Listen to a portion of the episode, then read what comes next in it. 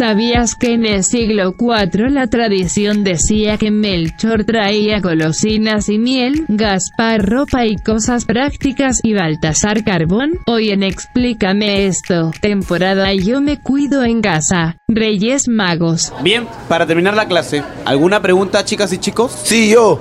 ¿Es mejor el vacío de la vida o la vida eterna después de la muerte? Ajá. Yo tengo otra. ¿Vivimos en un sistema económico y social de esclavitud moderna? Ok. Si existen las realidades paralelas, ¿cómo sabemos si estamos en la realidad o la paralela? Ya. Y cuando quieres dejar de pensar en algo, ¿estás pensando en dejar de pensar en algo? ¿Qué? ¿Qué? Bueno, estoy seguro que para todo esto hay una explicación. ¿O no? Aquí empieza. Explícame esto por Radio Isil.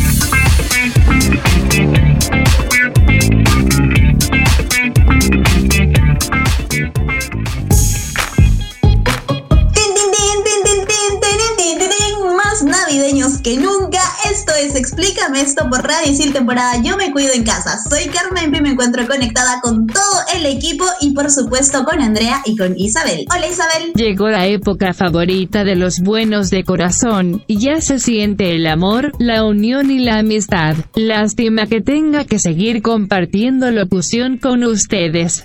Hola Isabel, hola Carmen Pita, amiga, ¿cómo estás? Bueno, yo tengo que admitir que esta vez voy a ser el, eh, el Grinch del programa, pero no importa, no les voy a bajar los ánimos y el espíritu navideño. Amiga, mi corazón navideño se acaba de romper, pero está bien. Iré a tu casa virtualmente, evidentemente, porque estamos aquí en temporada Yo me cuido en casa, para decorar las cositas de Navidad. Pero, pero, como siempre, lo que dice Isabel al principio, no cuando nos saluda, porque según ella es buena de corazón, me parece súper interesante, porque de hecho he estado leyendo, he estado investigando cositas y resulta que hace muchísimo, muchísimo tiempo se decía que era por racismo que Baltasar era quien entregaba en forma de castigo el carbón, pero también se dice que el carbón estaba reservado únicamente para los niños pobres y no era por ser mala gente que les regalaba carbón, sino que era para que estos niños puedan hacer fuego para que estén calentitos todo el año. Así que hay un montón de cositas que se pueden conversar sobre los Reyes Magos. A mí me llama muchísimo la atención, la verdad. Muchas gracias Carmen Pita por esa acotación. En realidad, a mí me parece demasiado interesante toda la historia que hay atrás de los Reyes Magos y justamente por eso quiero presentar también a Gabito que hoy día nos va a acompañar después de mucho tiempo. Él es un experto en este tema, así que definitivamente va a estar muy, muy al pendiente de todas nuestras dudas. Gabito, por favor. Hola chicas, confírmenme algo. Este es nuestro último programa, o sea, es feliz Navidad y feliz Año Nuevo para todos. Confirmo. Sí. Ay, qué sad, toda una temporada diferente, por Dios. Bueno, sí, como decía a Andrea, yo soy el experto en ese tema. Me encanta todo lo que es la epifanía, la historia de los tres Reyes Magos. Y como eres el experto, por favor, quisiera que empieces contando la historia de los Reyes Magos, por favor. Quer- Queremos escuchar. Mira, todo empieza cuando Jesús nació en Belén de Judea, en días del rey Herodes. En eso vinieron del oriente a Jerusalén unos magos diciendo... "¿Dónde Gabito, Gabito, pero judíos?". espérate, pues espérate. Las personas que nos escuchan van a decir, Dios mío, ¿qué es esto? ¿Estoy en misa o qué cosa? Tú lo puedes contar mejor, me estás diciendo eso. Por supuesto, obviamente. Así que mejor vamos a contarlo al estilo Esto. Ya vamos a hablar de la historia desde la perspectiva del catolicismo, pero de una manera no aburrida. Perdón, Gabito, te quiero. En efecto, esta historia está escrita en la Biblia, específicamente en el Evangelio de Mateo, y menciona a los magos de Oriente, que en la tradición oral ya se les conoce como los tres reyes magos, y sus nombres son Melchor, Gaspar y Baltasar, quienes le regalaron al niño Jesús oro, incienso y mirra. El oro es símbolo de la realeza, el incienso es símbolo de su divinidad, puesto ya que el incienso es con lo que se adoraba a los dioses de ese tiempo, especialmente en la religión judía, y la mirra significaba su humanidad y la pasión por la que él iba a pasar, porque la mirra, les cuento, es un aceite para embalsamar muertos. Ahora, la historia también cuenta que fueron siguiendo estos tres reyes magos a una estrella, que según sus conocimientos les anunciaría dónde habrían de nacer el rey de los judíos. Me parece súper interesante, Gabo, que hayas contado qué cosa es mirra, porque yo siempre he dicho, nunca me regalen mirra, porque no sé qué es mirra, y ahora que sé qué cosa es mirra, tampoco quiero que me regalen mirra. Muchísimas gracias. Pero hemos hablado de la fe católica, que es lo que dice, pero a mí me llama muchísimo más la atención saber la historia real de los Reyes Magos. Así que, ¿por qué llamamos Reyes Magos a los Reyes Magos? Esto obedece a una traducción incorrecta de la palabra magi, que en latín es plural de magus. A su vez, la palabra magus deriva de una palabra griega que significa mago. Esta palabra es de origen persa y se refiere a una casta de sacerdotes y seguidores del zoroastrismo, que eran un grupo de personas que estudiaban los astros con la intención de encontrar a Dios en ellos. Por todos estos conocimientos extraordinarios sobre astrología que tenían estas personas, la palabra magi nos llegó al español como magos, que todos evidentemente sabemos que la palabra mago significa una persona con poderes sobrenaturales, así tipo Harry Potter, que puede hacer un montón de cosas geniales y demás. Estos tres hombres sabios de Oriente, lo único que hacían en realidad era practicar astronomía.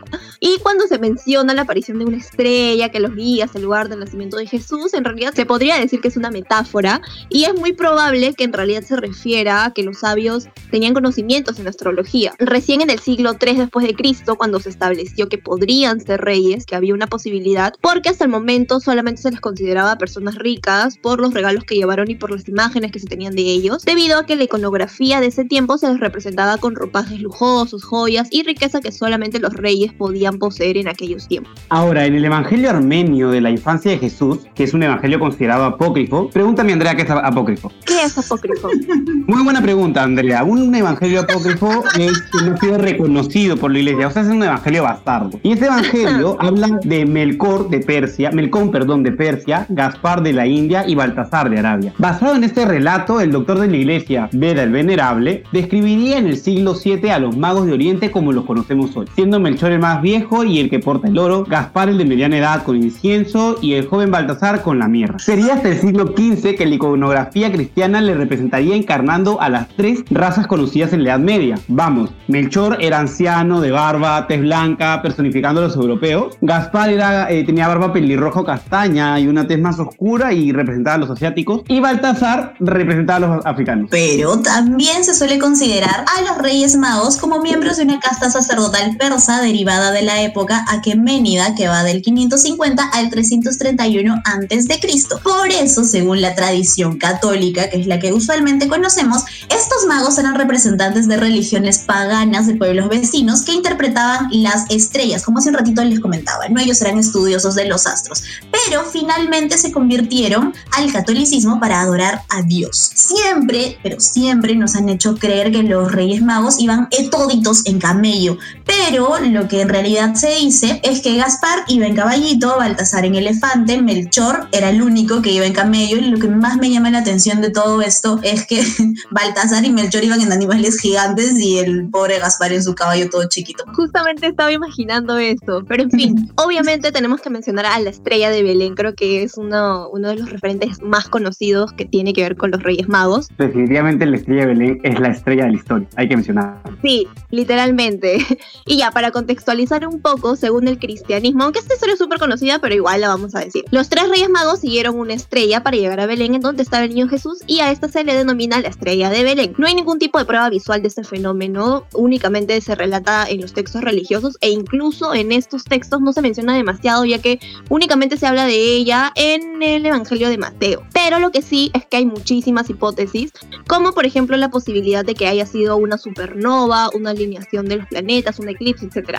La ciencia, como sea, ha querido dar respuesta a este misterio. Mira, como a mí me encanta mucho este tema, lo que yo hice fue investigar también esas hipótesis y encontré entre las más interesantes la triple conjunción de Júpiter y Saturno durante la constelación de Pisces en varios meses. Ahora, para los que no saben, Pisces es un signo astral relacionado con Israel. ¿Por qué? Investígalo tú, este programa no es sobre eso. La estrella sigue siendo un misterio en la ciencia, incluso para Graham Matthews, que es un profesor de astrofísica teórica y cosmología en la Universidad de Notre Dame en Estados Unidos. Lleva alrededor de 10 años estudiando este enigma que ha intrigado durante siglos a numerosos científicos, creyentes o no creyentes. De hecho, esta hipótesis, como contaba Gabo, plantea que la estrella fue en realidad el producto visual de un alineamiento para aclarar y explicar más lo que Gabo decía hace un ratito. Entre el Sol, Júpiter, la Luna y Saturno, se dice que este acontecimiento sucedió en el año 6 a.C.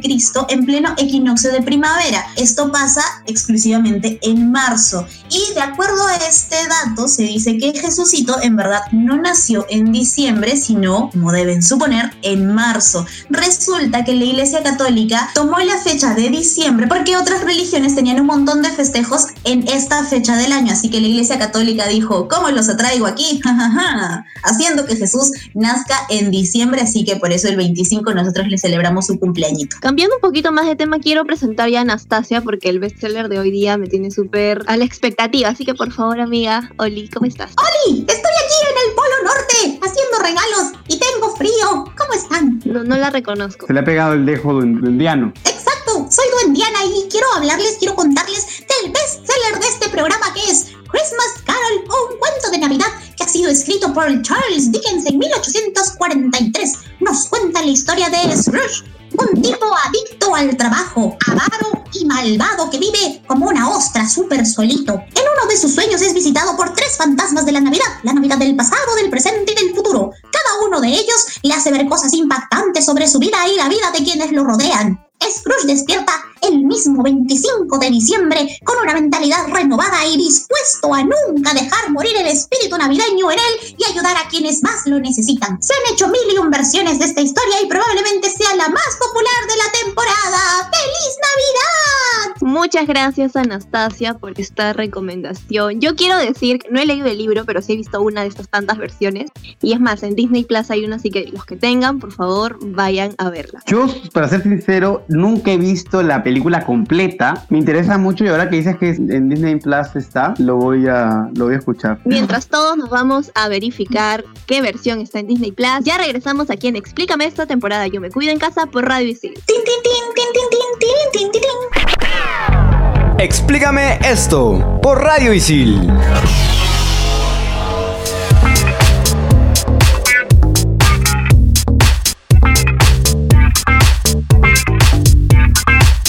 gitu gitu gitu, gitu. Tuki, tuki, tuquita. Sigue el Andre. Apúrate, mi burrito, que ya vamos a llegar. Y como el burrito sabanero, estamos aquí de regreso en Explícame esto por Radio Isil temporada. Yo me cuido en casa. ¿Y qué les parece si iniciamos este bloque con nuestra famosa frase? Dice así: Los Reyes Magos fueron a la periferia, a la frontera, a los sitios no evangelizados para encontrarse con su Señor. Lo dijo el Papa Francisco en uno de sus discursos. Bien bonito el Papa. El Papa Francisco siempre tiene bastantes reflexiones más muy interesantes en realidad. Pero a ver, parece que quiere hablarnos nuestra estimada Isabel. Dinos, Isabel. La comunidad Isil quiere saber qué Fox con el cuarto rey mago. Danielita, a ti que te gusta ser respondonita. Habla pues, mamita. Ya llegué. Hola chicas. Hola Isabela. Hoy día les traigo las tres leyendas de los Reyes Magos. Dale, Dani, qué curiosidad. Empezamos. Le cambió el nombre, le cambió el nombre de Isabel. ¿Qué le dije? Isabela. Isabela. Está bien, amiga. Por pesada. Continúa, cuéntanos. La leyenda del cuarto rey. Un relato de hace medio siglo indica que existía un cuarto rey llamado Artaban. Sus regalos eran un zafiro, un rubí y una perla. Este cuarto rey iba separado de los otros tres reyes magos y en el camino perdió la luz de la estrella por ayudar a los pobres que encontraba. Esto provocó su extravío y no logró conocer al Mesías. Esta leyenda también cuenta que llegó a ver al Mesías, pero solo cuando ya estaba en la cruz. Yo la he visto en una película, deben haber muchísimas más, pero yo la he visto específicamente en una, se llama El Rey Mago, si mal no recuerdo, y me parece súper simpática, es una película bien bonita, así que les sugiero que por Navidad cojan su panetón, le unten un montón de mantequilla y se lo coman con chocolate caliente. Uy, qué rico. El panetón no es nada sin la mantequilla. Confirmo, Sí, ¿o no? le saquen la frutita porque es una falta de respeto. Obviamente, pues Carmen Pita, porque las frutitas son lo más rico, sobre todo las pasas. A mí me encantan las pasas. Buenas. Y seguimos con la segunda leyenda acerca de la bruja Befana. ¿Quién es esta bruja? Cuenta la leyenda que cuando los reyes magos llevaban los presentes para el niño Jesús, se perdieron en el camino. Estos tres reyes desorientados pidieron ayuda a una anciana. Esta era la bruja Befana. Los reyes le rogaron que los acompañe, pero la Befana los rechazó. Poco después, esta bruja se arrepintió y salió a buscarlos, pero nunca los encontró. Entonces decidió entregarle un dulce a cualquier niño que se encontrara en el camino con la esperanza de que alguno fuese el niño Jesús. Por eso, en Italia, cada año, durante la noche del 5 al 6 de enero, la bruja Befana visita las casas de los niños montada en su escoba para llenar los calcetines con regalos y caramelos si han sido buenos y con carbón si se han portado mal, como el niño Gabo. El niño Gabo siempre portándose mal. Pero aparte, me parece, yo no sabía de esta bruja, me parece súper genial que haya una mujer entregando obsequios, porque usualmente tenemos a los Reyes Magos y a Santa Claus, y yo quiero que la bruja me dé un obsequio, gracias. Carmen Pita empoderando a la mujer siempre. Claro que sí, claro que sí. Y la tercera y última leyenda es ¿qué pasó con los Reyes Magos? Eso también me pregunto yo. Y cuentan que después de la resurrección de Jesús, el apóstol Tomás los halló en el reino de Saba. Ahí los tres Reyes Magos fueron bautizados por el mismo Tomás y consagrados obispos. Después de esto fueron martirizados en el año 70 y depositados en el mismo sarcófago. Qué triste final, ¿no? Sí. Pero, ¿sabes qué? Yo lo que hasta ahorita me pregunto, justamente hemos entrado en todo un drama existencial, porque las fechas como que a veces no coinciden o son como unas fechas raras. Los, los, por ejemplo, el 6 de enero, no solamente en Perú, sino a nivel mundial, se celebra la bajada de Reyes. Y yo... yo, yo tengo la respuesta, he estado buscando, de hecho, porque también me preguntaba por qué el 6. Y resulta que esta fecha fue escogida hace muchísimos años, de hecho, y me pareció súper increíble. La festividad de los Reyes Magos es incluso muchísimo más antigua que la propia Navidad. Algunos historiadores creen que el 6 de enero fue elegido por la celebración que se realizaba en grandes culturas como la egipcia y la árabe, que es loco que sea muchísimo más antigua que la mismísima Navidad, ¿puedes creerlo? Así es, chicas, ahora todo tiene sentido, pero tal vez se preguntarán cómo se celebra cada 6 de enero la bajada de Reyes Magos alrededor del mundo. Lo que yo me pregunto es, amiga, ¿cómo así llegaste? Bienvenida. Esa es otra pregunta que no se puede responder, pero en fin. Hola chicas, ¿qué tal? En verdad, estoy súper emocionada de este tema, en verdad me encanta la Navidad, es mi segunda fecha más importante del año, la primera es mi cumpleaños obviamente, arriba el ego, no mentira, pero les comento un poco de, esta festividad, también conocida como Epifanía, porque se conmemora la adoración a Jesús por los Reyes Magos y su aparición y manifestación en el mundo. Esta fecha marca el fin del periodo navideño en muchos países del mundo, especialmente en los países de habla hispana y donde predomina la religión católica. Por ejemplo, en México y en España se realizan cabalgatas en representación del camino de recorrido de los Reyes Magos hacia Belén. Qué chévere ver a los caballos en plena calle, Merci. Increíble. En esos países también los niños escriben sus cartas y le ponen dentro de sus zapatos. Bien curioso esto, ¿ah? Y luego por la noche sus zapatitos con las cartas dentro lo colocan debajo del árbol de Navidad con la intención de que los Reyes Magos las lean y dejen dentro de los zapatos los obsequios. ¿Se imaginan? Qué chévere. Es decir que en lugar de escribirle a Papá Noel, le escriben a los Reyes Magos. ¿Qué les parece, chicas? Me parece súper interesante. De hecho, tengo dos acotaciones en este momento. La primera es qué chiquito debe ser un regalo para que entre dentro de un zapato o qué zapatona debe ser la persona para que sea un regalo simpático. Y un zapatón. Exacto, un zapato, un zapato de payaso gigante para que entre un buen regalo. Y pues algo ya muy personal que hasta ahora yo sigo escribiendo una cartita, ya sea a quien me vaya a regalar, depende, ¿no? Si llega en Navidad, pues le agradezco a Santa. Si llega en el 6 de enero, le agradezco a los Reyes. En realidad le agradezco a mi madre, pero déjenme seguir con mi ilusión de niña, por favor. Pero amiga, nunca le escribes a Lexi, ¿o no? me daba buenos regalos, así que... No, no, no, no, por favor, Carmenpa, no. Tú eres la única no tóxica de este programa. Bien, amigas, dejaré de escribirle a mi. No, mentira, yo no le escribo. O sea, sí, porque somos amigos. En fin, no creo que eso les importe. Sigamos hablando de la tradición que hay en cuanto a bajada de reyes. Durante la tarde del 6 de enero se parte la rosca de reyes, en la cual se encuentran pequeños niños de plástico escondidos. Yo no entiendo cómo así, pero bueno, tradición es tradición. En España a esta rosca de reyes se le conoce con el nombre de roscón. Y en México, quien encuentre uno de estos muñequitos prepara los tamales para el día de la Candelaria. Por otro lado, en España, si la persona encuentra el muñequito, debe pagar por el roscón que todo el mundo se acaba de empujar. Me parece un castigo, en verdad, encontrarse con el muñequito, qué feo. Aparte, qué perturbador estar comiendo y encontrarte con un muñequito de plástico, ¿no? Tal cual. Pero ya al término del día, o sea, del 6 de enero, los ahorros navideños se guardan el próximo diciembre. Qué nostálgico. Y bueno, también en países como Argentina, Uruguay, República Dominicana, etcétera, etcétera, los niños cortan hierba y llenan una caja completa con la intención de ofrecérsela a los animales en los que se desplazan los Reyes Magos a cambio de regalos. Y en otros países de Europa, como por ejemplo en Italia, existe la tradición de la bruja befana. Claro, la tradición que ya justo acaba de contarnos Daniela. Se dice que en Francia no se reciben regalos, pero cada año se degusta de la galette de roi. Galette de roi, así. Pronunciación. Ay, vamos bien con el francés, creo, ¿eh? Esto es una rosca de reyes, la cual contiene un haba en su interior y quien la encuentre se convierte en el rey de la noche. Mientras que en nuestro querido Perú, en nuestro querido país, hay una tradición muy peculiar en la que algunos creen que Francisco Pizarro bautizó Lima como ciudad de los reyes porque fue fundada en enero cerca a la festividad de los Reyes Magos. Interesante. Y actualmente en el día de la bajada de Reyes, los peruanos suelen guardar sus adornos navideños el 6 de enero, cada 6 de enero. Ahora, yo personalmente, bueno, voy a misa porque obviamente es una festividad importante para la Iglesia Católica y lo curioso de los roscones es que a mí también me dan un pancito, bueno, que es parecido a los roscones, me hicieron recordar a, a los roscones, que te lo dan a final de misa. Entonces yo creo que por ahí también tiene sentido la tradición.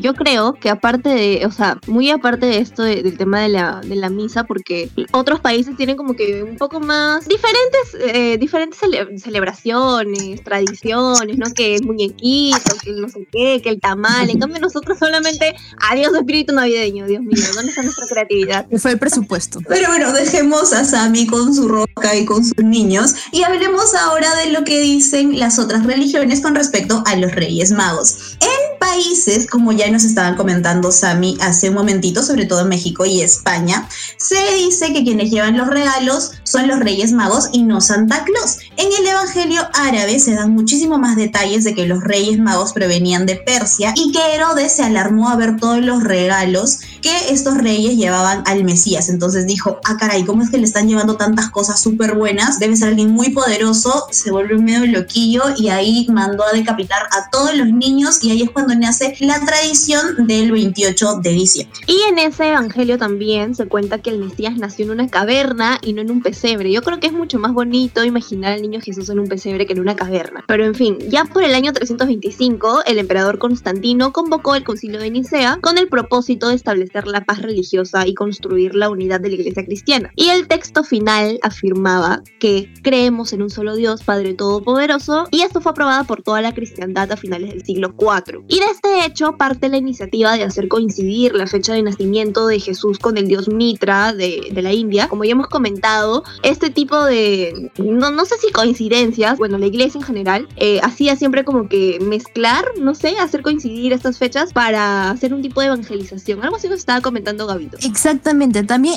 el 25 de diciembre en otras religiones es también el nacimiento de Osiris en Egipto, de Baco, Hércules, Adonis en la mitología romana y del profeta Buda y Krishna. La religión de los Reyes Magos era básicamente la del Zoroastro y prohíben la hechicería. Además, la Iglesia Ortodoxa Siria y la Iglesia Apostólica Armenia aseguraban que los reyes eran 12 como los apóstoles y las 12 tribus de Israel. Ah, ¿te imaginas tener que aprender los nombres de los 12? Debo admitir que ni siquiera me sé el nombre de los 12 apóstoles. Mil disculpas por eso y no me podría aprender, de hecho, los 12 nombres de los, de los reyes magos. Qué complicado.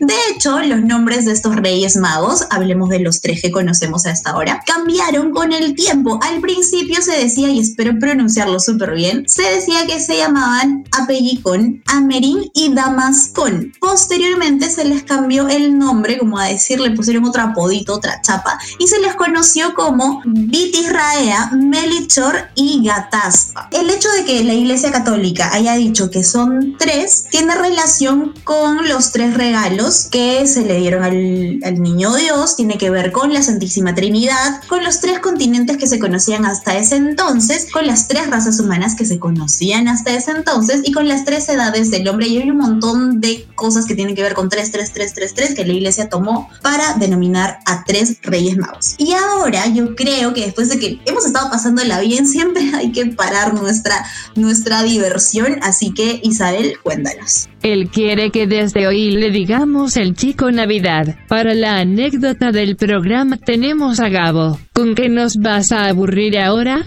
Prefiero mejor que me llamen el tío Christmas. ¿Qué chévere suena.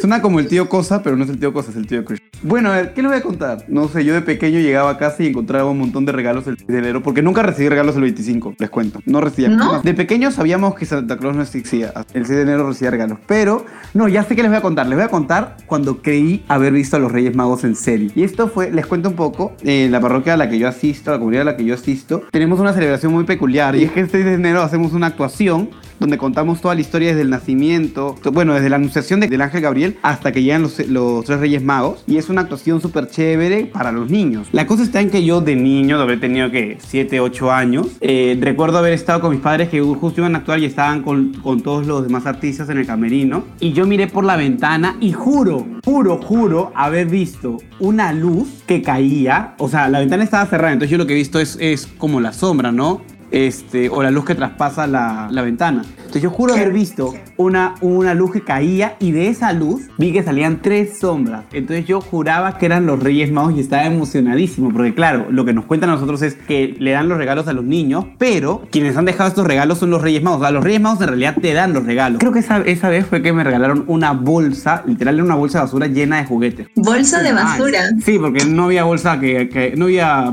bolsa de regalo que, que aguante 10 juguetes. Me encanta. Y lo que más me gusta de tu anécdota es que tuviste una bolsa de basura de obsequios. Me encanta. Sí, fue genial, fue un muy buen año ese. Gracias, Gabito. Gracias por la súper anécdota. Me encantó, en verdad. Y espero que alguien me dé una bolsa de basura de regalo. O sea, no de basura, ¿no? Llena de obsequios. Creo que todo esto es una indirecta al equipo de producción, especialmente a Gabo, que nos dé nuestra cena navideña, aunque sea por Rappi o por Globo, para fin de año. En fin, de tanto hablar de roscones, de comida, la verdad es que me ha dado un hambre que no se imagina y me imagino que ustedes también. Así que nos vamos a un descansito para comernos nuestro buen panetón con su chocolate caliente en pleno verano. Claro que sí. Estás en Explícame esto temporada Yo me cuido en casa por Radio Isil.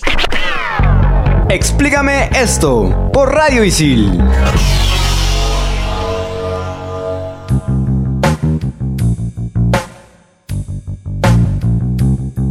Ya estamos de vuelta aquí en Explícame esta temporada. Yo me cuido en casa con el top 5 y obviamente con Carmen Pita modo top 5. Amiga, por favor, he estado esperando este momento todo el programa. top 5 activado, Andre, y esperaba que empieces con un gran villancico, pero no pasa nada, no pasa nada. Al final cantamos todos juntos que los peces de Belén beben y beben. Ok. El top 5 de este programa es Navidades de antes y Navidades de hoy. Por ahí, por ahí me informan que hay una nueva comentarista en este bloque. Hola, nueva comentarista. Hola amigas, gracias por la invitación. Directo en directo desde los Estados Unidos de Norteamérica, ella es Antonella. Top 5. Top 5. ¡Top 5! Top 5. La comida. ¿No les ha pasado que antes el recalentado duraba más? No sé si era porque éramos niños y comíamos menos o porque ahora vivimos bajo el lema la buena vida y la poca vergüenza. Así que arrasamos con todo el mismo 25. Sin temor a nada, mezclamos el relleno del pavo con panetón con chocolate caliente, lo hacemos bolita, lo remojamos y nos lo comemos con cuchara. Tanto así que antes nos perseguían con la cucharita para poder comer y ahora nos dicen, oye, guarda para tus primos, el puré de la abuela, no tiene dientes, déjala comer. Yo no sé, hermana, pero esto del recalentado para mí es todo el año. En mi casa es así. Se come recalentado todos los días. No soy muy fan del pavo, pero me gustaba el pavo de mi abuelita. Un beso a la abuelita, porque sé que nos está escuchando desde siempre. Top 4, la mesa. Y con la anterior realidad viene otra. Antes nuestra vida era hermosa, porque por arte de magia ya estaba todo hecho. Tú bajabas y la sala ya estaba totalmente decorada, hermosa y divina. Y tú hacías la parte más difícil, poner al niño Dios en el pesebre y la estrella en la puntita del árbol. Y a veces hasta te costaba todo esto, porque tú decías, a ver, ¿de qué pongo? ¿De qué lado pongo al niñito? De repente, si lo pongo de costadito se atora, mejor lo pongo de pancita. No, no, no, no va a poder respirar. Y, y, tú te sentías súper, súper responsable. Pero ahora que eres grande, cuéntame, ¿qué se siente pelear con la señora que se agarró tu pavo en el horno y te dejó con sus menudencias? Oye, qué triste. Ese, ese me dio pena. Porque en mi casa ya no arman el pesebre porque es como que mucha cosa volver a guardar todo. Pero quisiera volver a ser niña para pelearme con todos y poner al niñito. Ay, tan bonita. Yo nunca puse al niño, pero sí ponía la estrella y eso me gustaba. ¿Alcanzado? Me cargaban, me cargaban. Porque si ahora soy enana, antes era muchísimo más enana. Top 3, los regalos. Cuando éramos niños, la fiesta era nuestra. De hecho, la Navidad resultaba siendo más lucrativa, incluso más lucrativa que nuestros cumpleaños. Montones de regalos, por ejemplo, a Gabo le daban una bolsa gigante en su cumpleaños, estoy segurísima que no era así. Y todos estaban dirigidos de Santa para ti. Pero ¿cómo te das cuenta que ya creciste? Cuando abres tu primer obsequio y no es un carrito, no es una muñeca, es un tripack de calzones en tupper para que desde ya empieces a ser una señora loquita tupper. Justo y necesario. Es todo lo que necesito ahora. Señoras locas pero yo también soy una de esas.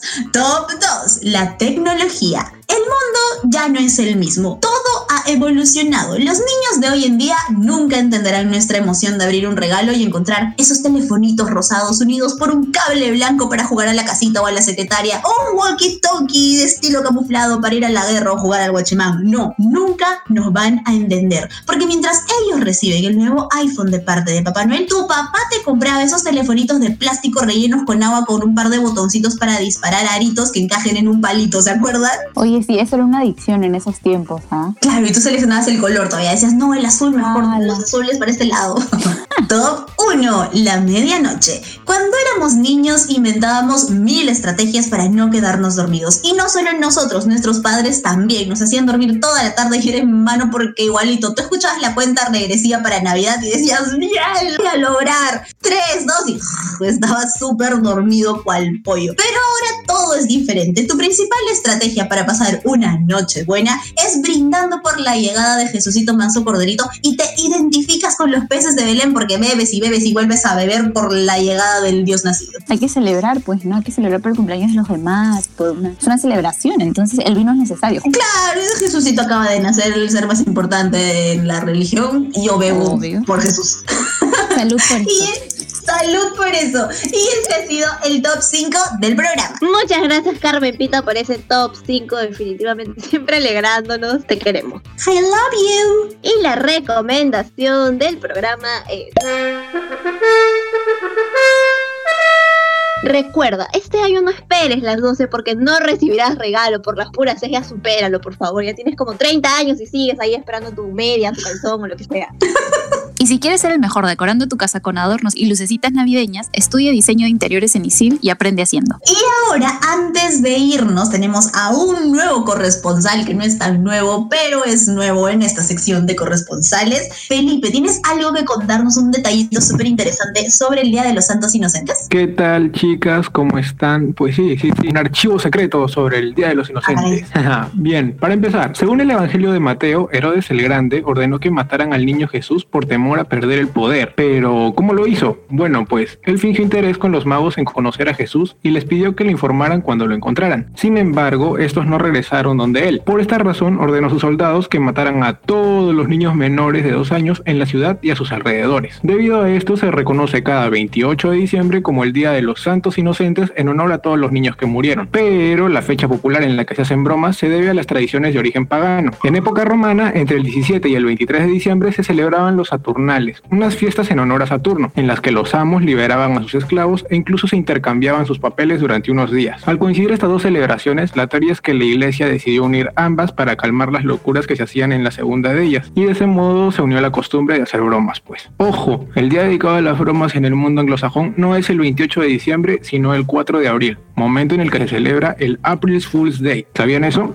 No, lo había visto alguna vez en un capítulo de Los Padrinos Mágicos, pero me parece súper genial tenerlo muchísimo más claro porque en algunos países es el 4 de abril y en otros es el 28 de diciembre. Muchísimas gracias, Felipe, por tu tan, tan dato secreto. De nada, de nada, chicas. Y desde aquí, desde el equipo de Explícame esto, queremos desearles a todos que pasen una feliz Navidad. Recuerden que por circunstancias tenemos que estar alejados de nuestras familias, pero siempre hay formas de estar unidos. Tenemos mucha tecnología, gracias a Dios, así que pasen una feliz Navidad y siempre conservando la distancia y por supuesto un próspero año nuevo 2021 que venga recargado con nuevas cosas para nosotros. Isabel, chao, cuídate. Al margen de todo, quiero desearles una feliz Navidad y un próspero año nuevo a todos y recuerden, a más regalos, más amor. XD. Besitos de panetón con mantequilla.